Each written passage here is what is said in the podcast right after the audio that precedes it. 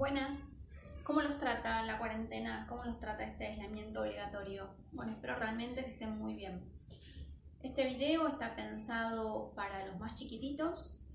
eh, puede ser de tu casa, de tu clase, de tu consultorio. Para los más chiquititos, que va a tener que ver con el inicio en la lectura. Eh, ya escuchamos, tal vez, todos los beneficios que tiene el inicio en la lectura. Pero lo más importante es que a través de los cuentos, a través de la literatura infantil, le podemos transmitir a los más chiquitos qué es lo que queremos transmitirles concretamente, es decir, nuestras creencias, nuestra manera de ver el mundo, nuestra filosofía de vida, eh, todo lo que le queremos transmitir se hace más fácil a través de cuentos, ¿sí? En esta instancia, lo que les quisiera transmitir es que tenemos, necesitamos, para que esto suceda, tres cosas. Lo más importante es nuestra motivación como adultos de que eso suceda.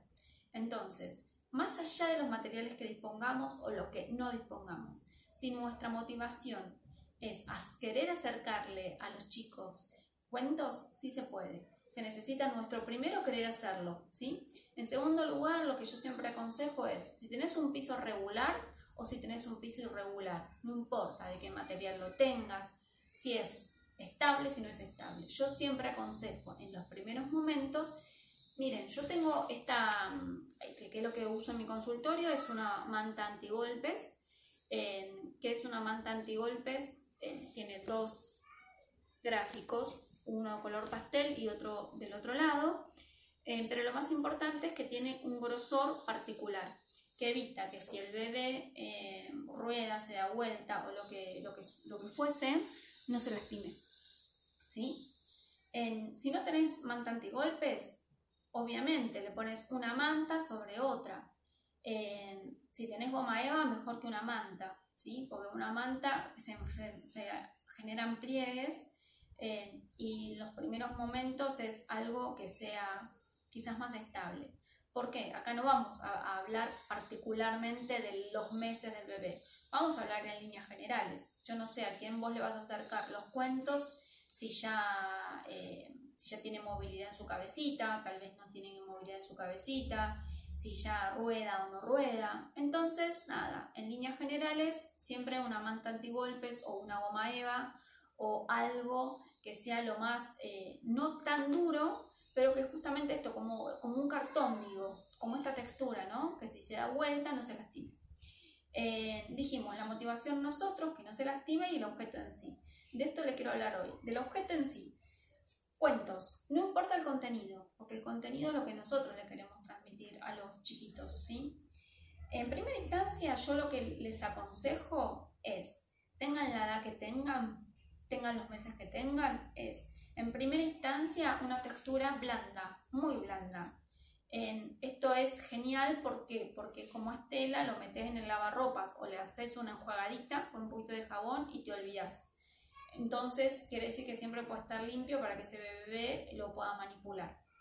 Eh, es tela, si no tenés la posibilidad de vivir en un lugar donde no lo venden eh, o no lo puedes comprar, nada, ¿qué es lo que te sugiero? Cortas cuadraditos de tela, de la tela que tengas en casa, lo coses eh, o lo pegás y eh, que tengan toda una simetría similar y armas como un cuadernito, ¿sí?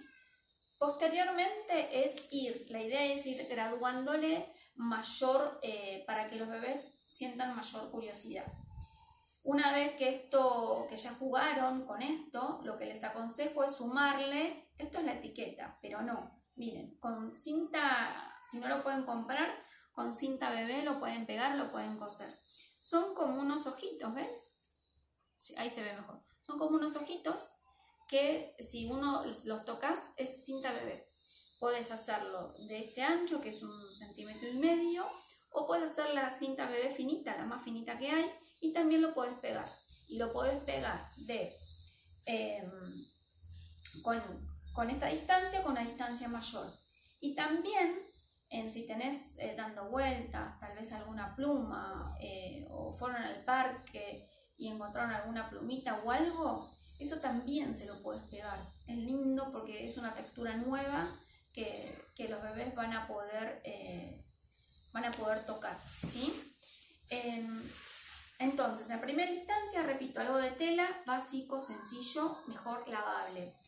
A medida que pase el tiempo, si le queremos adicionar alguna otra textura, le podemos adicionar alguna plumita, que no se deshilache, tengan cuidado eso, y en alguna cinta bebé de diferentes tamaños y de diferentes largos.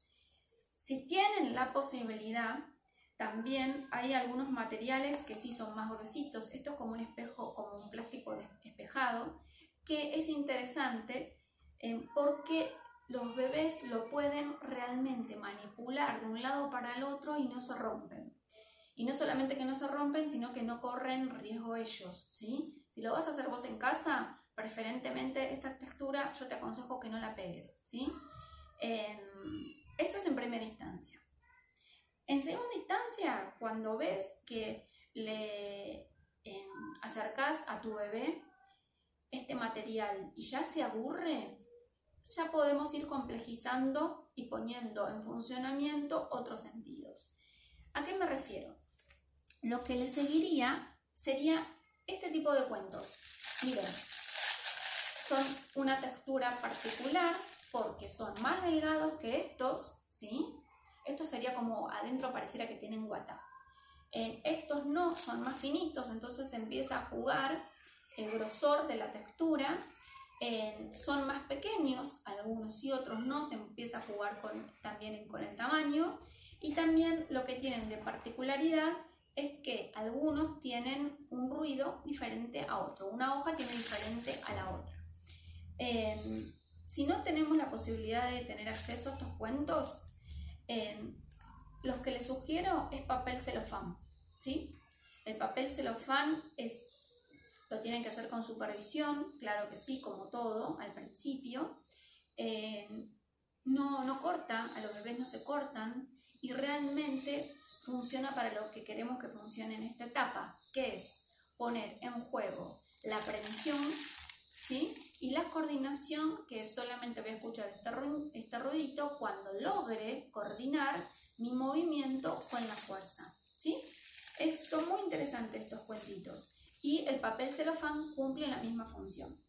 Si lo queremos complejizar aún más, siempre en, en, en tela, le podemos colocar algún abrojo, a veces llega a ver, que para los chicos esto es un desafío enorme, lograr pegar y despegar para poder solapar las hojas del cuento, ¿sí?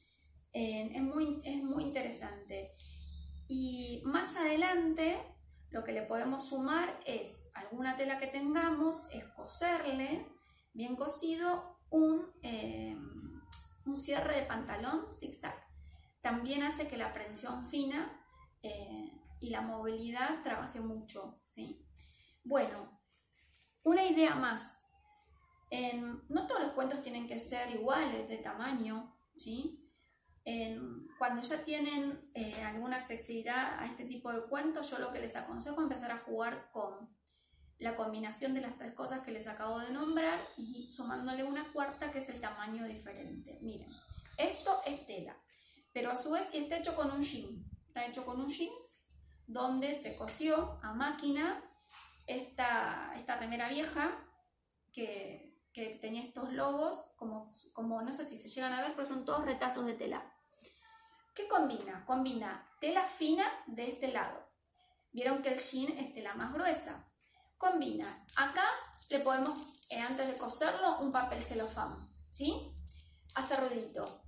Combina lo que es lo visual, para poder empezar a jugar con los ruiditos que hacen los animales, y también combina con lo que es un tamaño que no es convencional en los cuentos. Es interesante porque los chicos eh, para abrirlos tienen que hacer un movimiento diferente a los que en repetición tienen que hacer en un cuento convencional. ¿sí?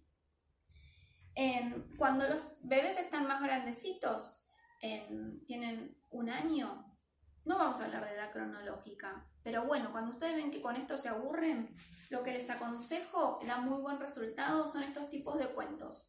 Son tapadura, tienen eh, acá la posibilidad de doblarse, como ven, doblarse al 100%. y también tienen la posibilidad que tienen una sola imagen con una sola palabra.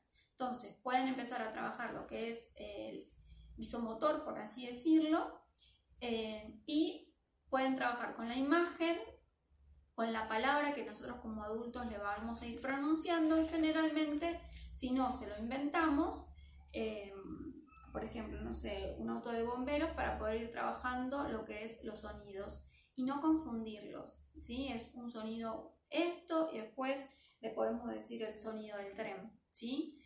La idea no es eh, llenarlos de información y tal vez lo ideal es un cuento que juegue, que lo toque, que explore, que experimente eh, un ratito y y listo.